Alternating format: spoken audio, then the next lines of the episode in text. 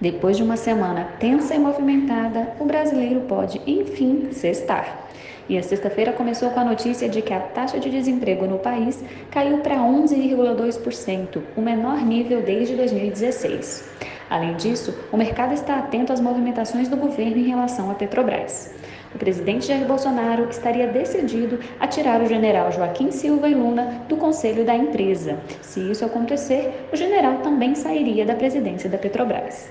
E o brasileiro segue tentando descobrir como conseguir pagar a gasolina que precisa para ir trabalhar e ganhar o dinheiro para pagar as outras contas que tem durante o mês. No cenário corporativo, a temporada de resultados continua bombando.